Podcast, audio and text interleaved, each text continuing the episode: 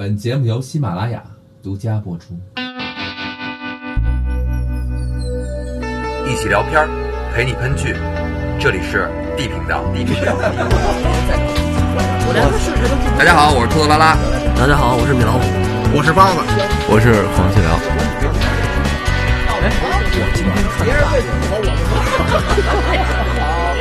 哎，这段看我让你们说懵了。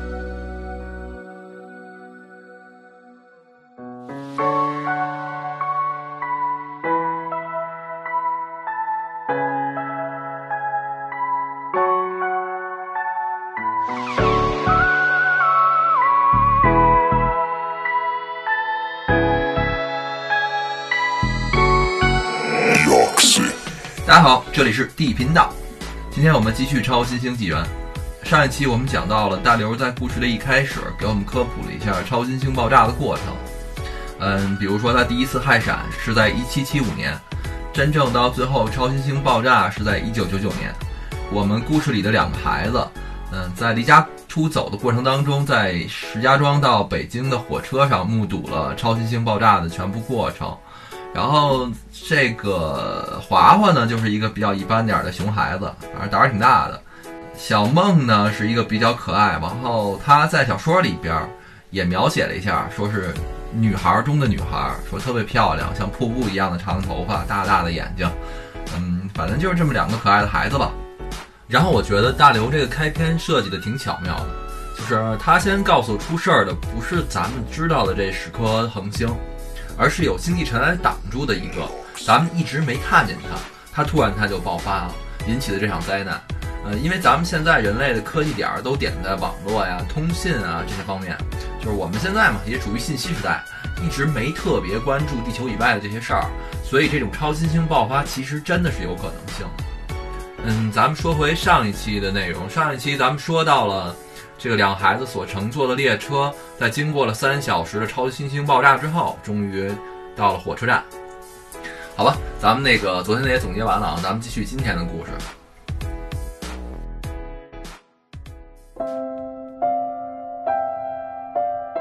载着两个孩子的火车，在天刚亮的时候到了北京站。嗯，孩子下车之后，发现哇，黑压压全是人。然后人们都在聊，就在说着昨天晚上那个超新星爆炸。但是呢，其实看人们也没有太多的反应，也不恐慌，也不恐惧，情绪上没什么奇怪的，就是当一个新鲜事儿，都在跟这聊这事儿。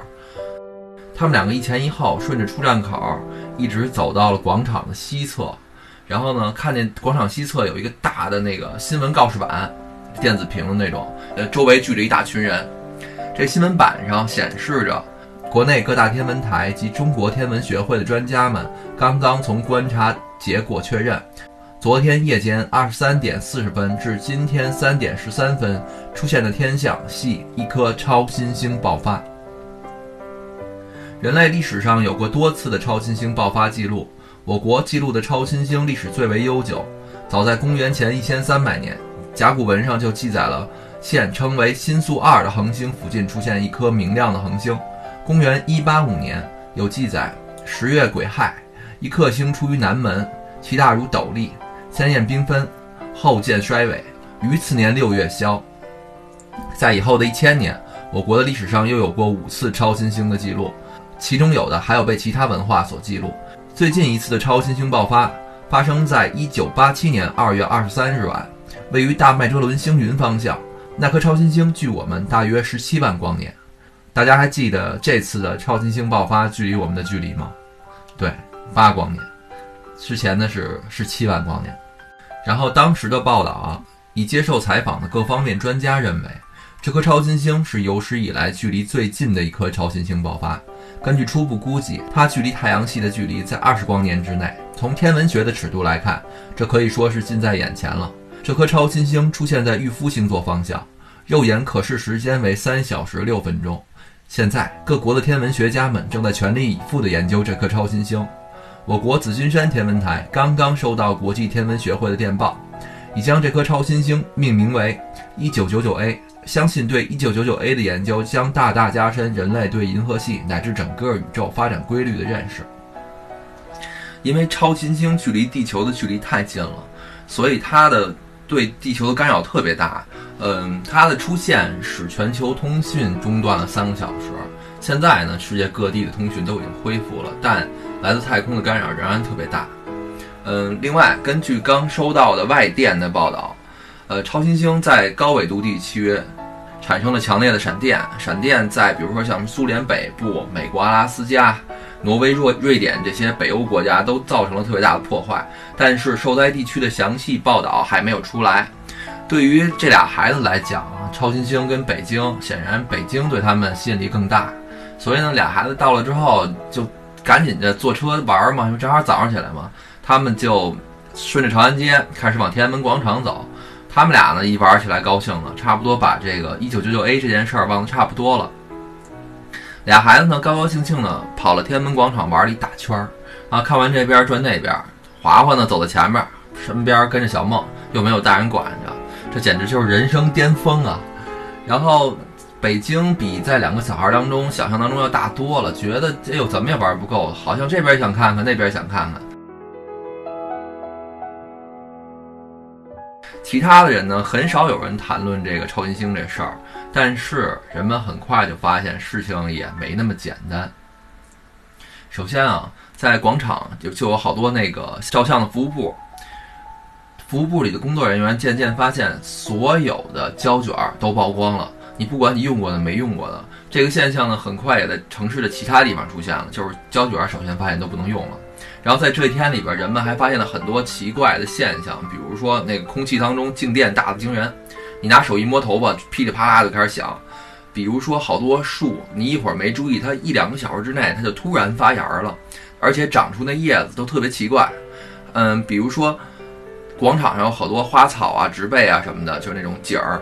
这些花草都发出一股奇异的浓香，再比如说，好多动物也变得躁动不安，鸟群在天空中乱飞，直到突然累到一头扎到地上。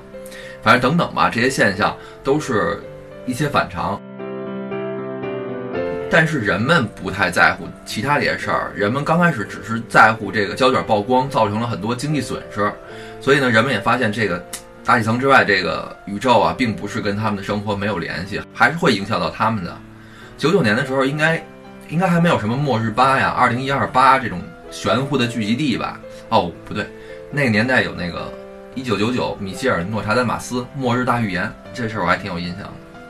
然后咱们接着说故事，嗯，不知不觉的时候，天儿就黑下来了。然后最初的不安迹象是在晚上八点钟左右出现的。当时呢，这俩孩子正在东单夜市连玩带吃，逛完这摊儿逛那摊儿，突然发现有一小堆人围着地上的一醉鬼。然后俩人刚开始没在意，华华凑过去看了一眼，然后看地下有一个人呼哧呼哧喘着气，然后也不知道他到底因为什么。华华呢就理所当然看那人脸红脖子粗的，就觉得就觉得这人喝醉了。出来之后，他还跟小梦说说就一醉鬼，没什么可看的。可是。这俩孩子一路走，路边出现了好几个这样倒地不起的人，两个孩子就有点嘀咕上了。那个说这大北京怎么这么多人喝多了没事往地上躺啊？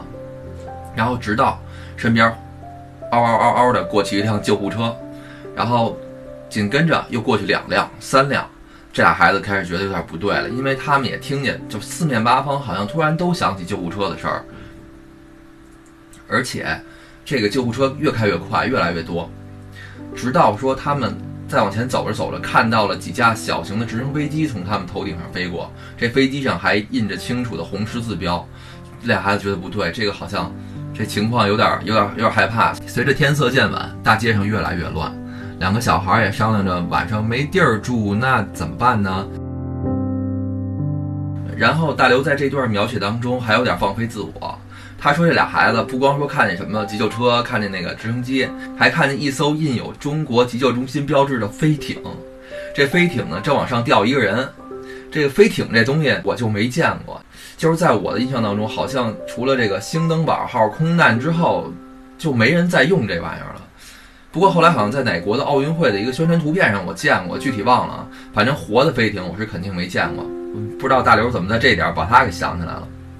嗯，咱们继续。”随着天色渐晚啊，大街上越来越乱。这俩小孩也商量着说晚上没地儿住，那咱们怎么办啊？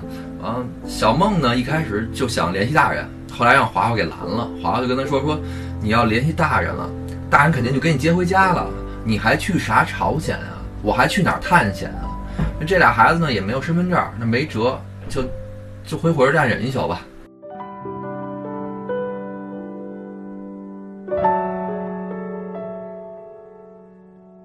华华跟小梦呢，一边嘀咕着，一边走回火车站去了。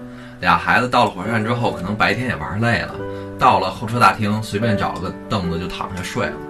周围的人呢，也都其实也都挺紧张的，因为外边这些乱的这些情绪啊，在人的身上也都能体现。有的人呢，就带个随身听在那儿放，就一直想听听有什么新的消息，但是听了半天也没有什么有营养的消息。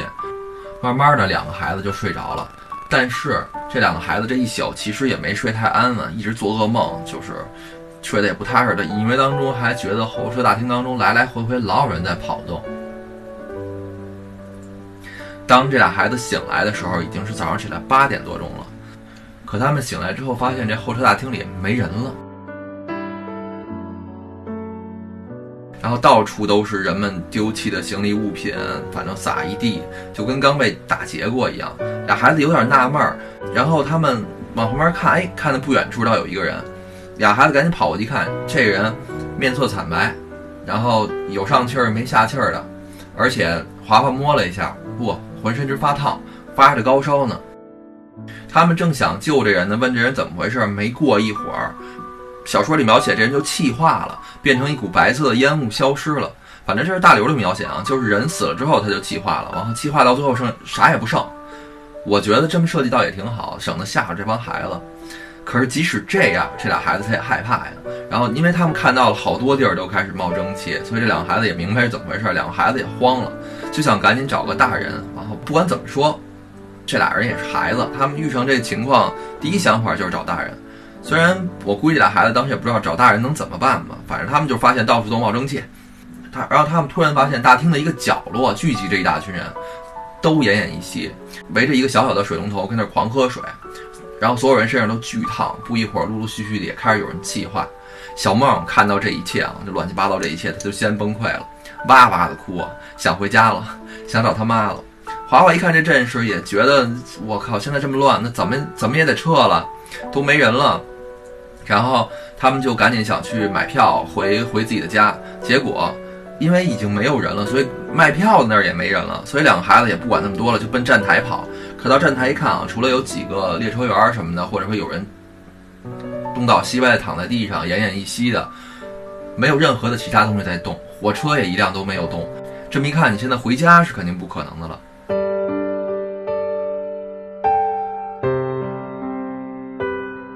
两个孩子呢，只好放弃了回家的念头，重新穿过了充满死亡的候车大厅，来到了车站前的广场上。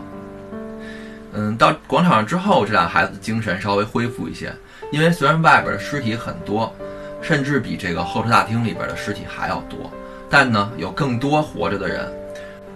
这些活着的人呢，大约有三分之一的病情已经发展到垂死的状态，就跟他们刚才碰到的人一样。但是有三分之二的人是刚发病不久，还能正常行动，只是有点虚弱呀，或者坐着歇着呀什么的。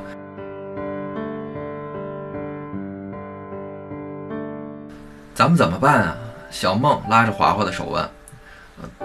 嗯，华华说：“那咱们现在肯定是要去找没生病的大人了。”那两个孩子就一边走一边找，哎，终于看到这个。有一个警察叔叔靠电线杆上，完俩孩子赶紧就跑过去，就问这个警察叔叔：“警察叔叔，现在我们怎么办？是所有人都病了吗？”这警察叔叔反正也病得挺重的了。警察叔叔跟他说：“现在没办法了，所有人都病了，我也帮不了你们。”这样就没辙了。两个孩子跟警察说：“说没有啊，我们俩就没事儿啊。”他们俩刚说到一半就惊呆了。惊呆什么？是因为他们之前在跟警察对话之前，他们没想过。他们跟所有其他人一样，也在那个超新星爆炸下待了三个小时，但是他们互相摸着对方的额头，又看着对方的脸色，即使他们在那很强的心理作用下，就是他们也害怕，但是他们也发现华华跟小梦他们自己没有发烧的迹象，同时他们也看到了人群当中也有没毛病的人跑来跑去，但是仔细一看，全是十岁以下的小孩儿，这些小孩都没毛病。那警察叔叔也没给什么办法，而且警察叔叔也没说出什么来，没辙呀。他们俩就跟路边儿转悠，结果呢，华华在路边找到一辆没有主人的小摩托，带着小梦就骑起来了。这个你别问我为什么，刘慈欣说华华就是会骑，他还能载人。俩孩子呢，骑起摩托车来挺高兴的，挺美的。不知不觉呢，他们就到了电视上经常出现的一个新落成的一个信息大厦，就类似于。新闻联播说新华社消息，后边给你画一楼，就每次都是那楼。这个地方大家记住了，它是本部小说当中非常重要的一个地儿，可以说最重要的一个地儿，有特别高的高科技，而且还是国内目前最高的建筑物。里边呢有这个国家规模的最大的信息处理系统，这个系统呢以这个一种巨型的计算机为中心，反正就是不知道牛到哪里去的那么一个那么一个大楼吧。呃，这大楼呢汇集了国家最先进的通信技术跟电脑技术。它除了能进行大量的政治、经济、国防综合信息处理外，还可以对全国进行功率巨大的新闻广播。大厦呢通过比如常规线路、微波、激光和光纤构成的几十万个通信信道，同全国各地相联系。其中呢，很多信道是通过的咱们国土上空的卫星进行中转的，也就是它有全球直播的能力。这俩孩子一合计说，咱们这国家如果有什么大事儿，那肯定是从这儿发出去的。那咱不如进去问问，你问问他们到底怎么回事儿。哎，两个孩子呢互相就壮了胆儿，就往里走。可是进去之后发现，哎，这信息大厦虽然是很虽然很现代化、很高科技，但是安保都没有了。他们看到的人也都是病殃殃的，然后在高烧之下剧烈的在那喘着粗气。你跟他们去说话也有一搭无一搭的。直到他们找到一戴眼镜的一个管事儿的人，这管事儿的人呢也瘫坐在那儿。管事儿的人看到俩孩子没事儿，刚开始挺惊讶的，但是后来呢也是。鼓足了气说：“你到那个通讯中心大厅去问问，你看看那儿有什么消息能给你们。”那两个孩子就在这个管事儿的人指挥之下，反正在大厅里摸索半天，啊，终于找到了这个通讯中心大厅。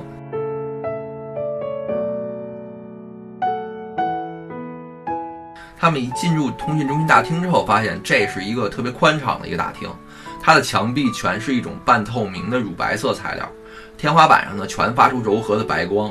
地面像镜子一样的光滑反光，然后前面有一排长长的电脑终端机，这些终端机的大部分屏幕还都亮着，还有几台电脑打印机，在角落还有一台保密用的碎纸机。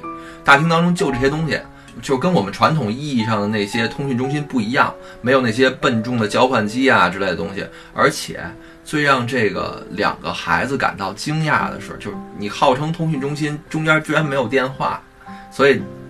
像九十年代，我们能想到啊，九十年代刘慈欣写这部小说的时候，那电话什么大哥大可能还是比较时髦的东西呢。所以，在他的小说里边，在他的科幻小说里边，已经彻底的取消了电话这个东西了。然后他们就跟那个通讯中心里边找吧，哎，结果你猜他们遇到谁了？他们遇上了新闻联播主持人。然后这个主持人大哥呢，也是病得很重了，因为缺水，嘴上起了好多大水泡。主持人呢，一看他们俩小孩还活蹦乱跳的没事儿，然后强作精神，把一个稿子给了华华，让华华念。他让华华替他播音，因为可能主持人在临病之前拿到这个稿子，但是他实在没有力气念了。然后主持人呢，鼓求半天，把全国的通信信道全给打开，让华华进行直播。刘慈欣给咱们描述了一下这个直播怎么启动，反正挺复杂的，咱们就一笔带过，咱们不谈这个了，咱们就直接从华华念稿子开始。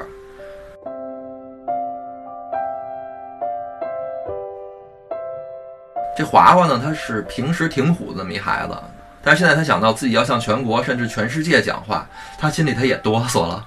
不过这孩子关键时刻还行，他咬了一下嘴唇儿。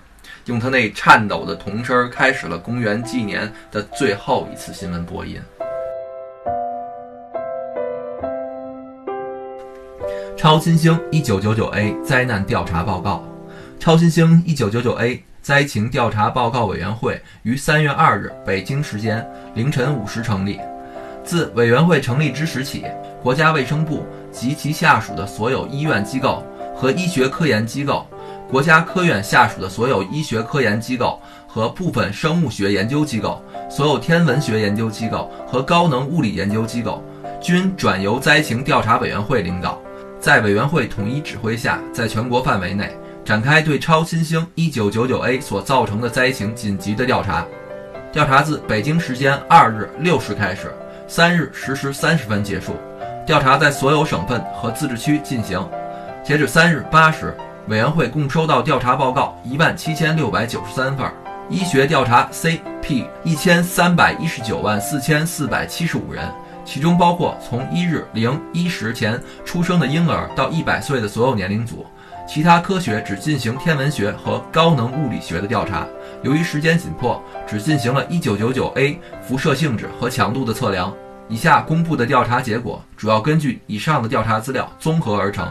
所公布的调查结果还参考了中国人民解放军各军区医院、医疗机构和医学科研机构的调查结果。在调查过程当中，委员会同联合国卫生组织取得了联系。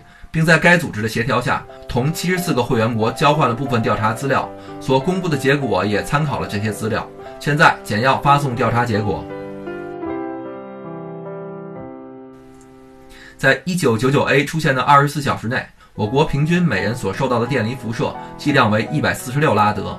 辐射主要成分来自一九九九 A 的高能粒子在大气对流层中产生的刺激粒子流，以及直接穿过大气层的伽马射线。抽样调查表明，在此剂量的电离照射下，现有人口的百分之七十七点九四已患塞勒病。病情在现有人口年龄分布如下：年龄不低于十二岁，在十二岁年龄组患病率为百分之八十九点二六；十三岁以上年龄组全部患病，患病率为百分之百。在此年龄范围内，尚未发现有任何幸存者，但在十一岁以下年龄范围，患病率为零，未发现此年龄组的塞勒病。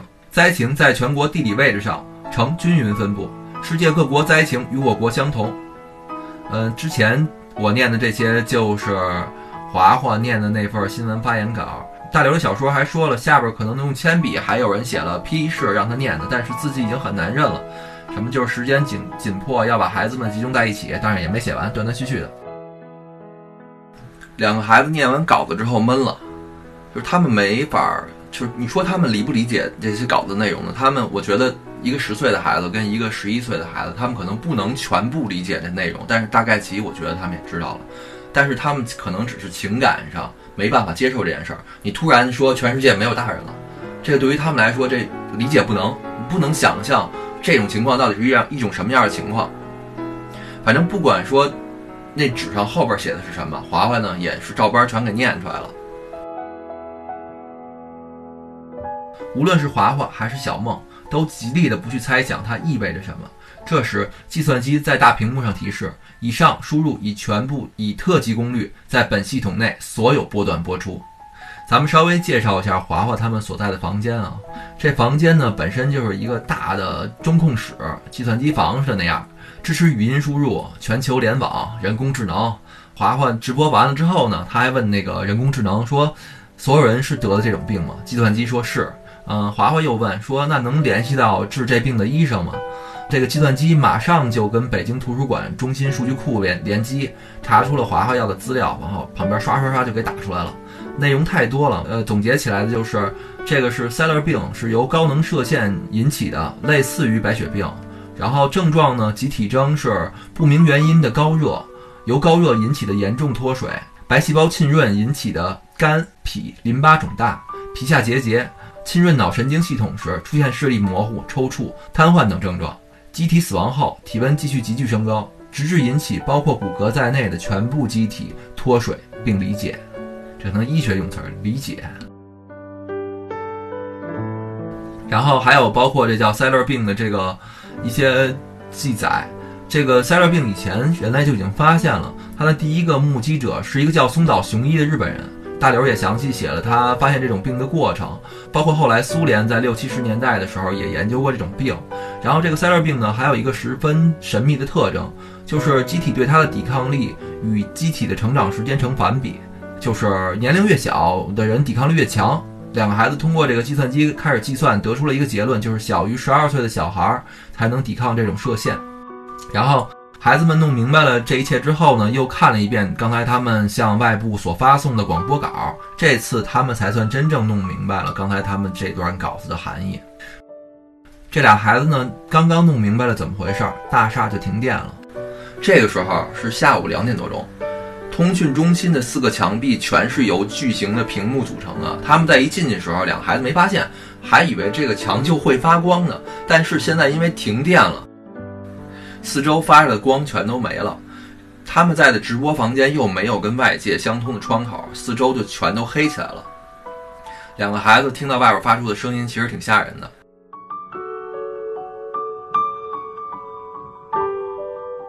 华华跟小梦呆呆地看着眼前的一片黑暗，同时面对着一个令人难以置信的事实：百分之七十五的人将死去，他们都是十一岁以上的人，地球将成为一个只有孩子的星球。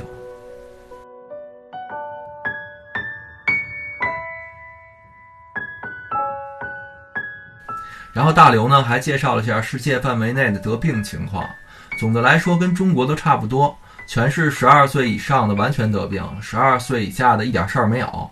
比如美国，美国一开始呢没想到是塞勒病，他们以为是白血病。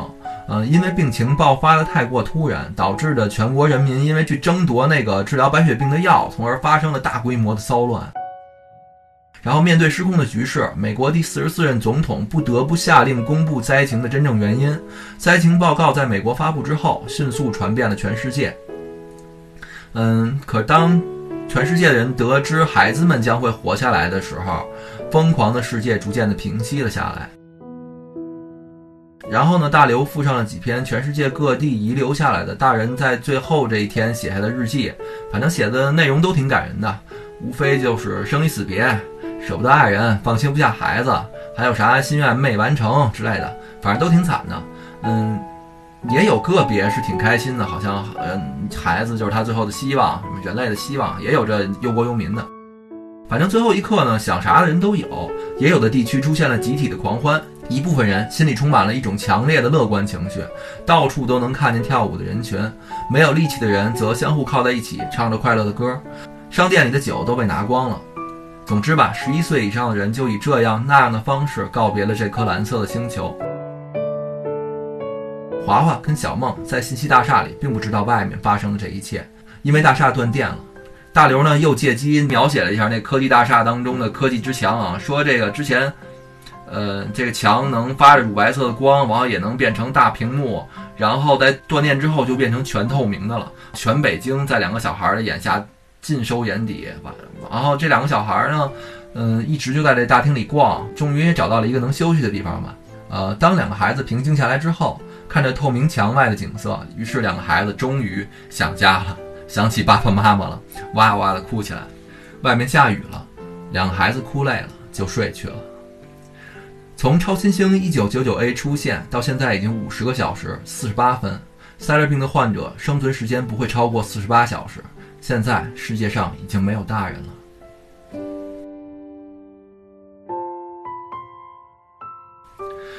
因为停电，大厦的空调也停止了工作。两个孩子在夜里被冻醒了。正当两个小孩互相打气，要寻找被子的时候，一阵强光亮起，来电了。所有的仪器、空调都逐渐恢复了工作。超级计算机开始自检。俩孩子还嘀咕呢。小梦说：“孩子们把发电厂开起来了。”华华说：“胡说八道，发电厂哪那么好开啊？”事实上，这时的地球没有一座发电机在运转。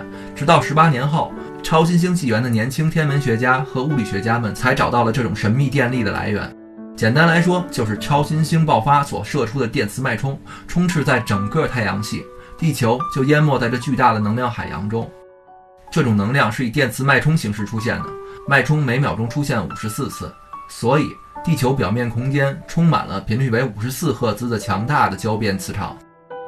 世界电网的所有线路均处于在这个交变磁场当中。所以感应出了强大的交流电，电流感应主要发生在较长的高压输电线上，经各级变电系统变电后，输送到世界上的每一个角落。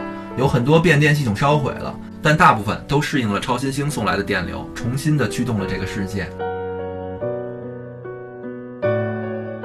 强大的电流也向所有发电厂反送，把这些人们在过去几百年间建成并且赖以生存的能源设施大部分都烧毁了。但在事实上，这算不上什么损失。以后的世界再也用不着发电机了，只要架设一根足够长的线路，就能直接从空间当中获取电能。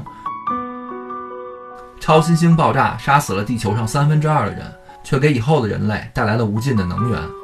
但这充满空间的强大交变磁场也带来了很大的问题。嗯，虽然这些问题与它给人类带来的利益相比微不足道，也足以让孩子们头痛很多年。比如铁路，同高压输电线一样是很长的感应体。在一九九九 A 的电磁脉冲到来之时，铁轨立刻变成两条携带着强大电流的导线。铁轨接头处迸出的电火花，使漫长的铁路变成一条望不到边的火龙。在各个车站中，通过强电流的内燃机车相继起火爆炸。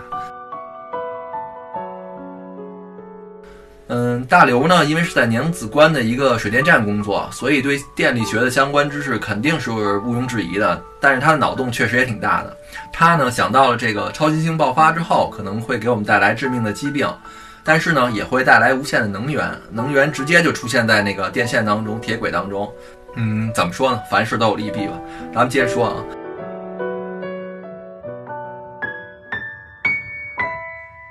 当两个孩子走进屏幕向外看去时，在前两天超新星爆发的那片空间出现了一片巨大的发光星云，这是超新星爆发之后留下的尘埃。这尘埃在 1999A 出现之后就已经存在，直到现在，1999A 的残骸发出的高能脉冲激发了它，使其在可见光波长发出同步的加速辐射，人类才能看到它。这个突然出现在宇宙中的大星云呈放射状，形状像一朵玫瑰花。以后人们就管它叫玫瑰星云，它十分巨大，一半悬在空中，一半接近地平线。两个孩子站在这座建筑物高高的顶端，凝视着宇宙中发着蓝光的大星云。从此，玫瑰星云将照耀人类历史，直至这个继恐龙之后用智慧统治地球的物种毁灭或永生。玫瑰星云很快的到达了最大亮度，并保持恒定。这是公元一九九九年三月四日凌晨三点整，超新星纪元开始了。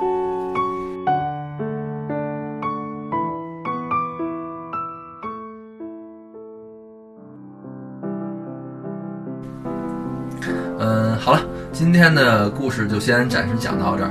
然后喜欢刘慈欣老师这个作品的朋友们也。支持一下我们 D 频道啊！等待着你的素质三连，感谢你的收听，咱们今天节目先到这，大家拜拜。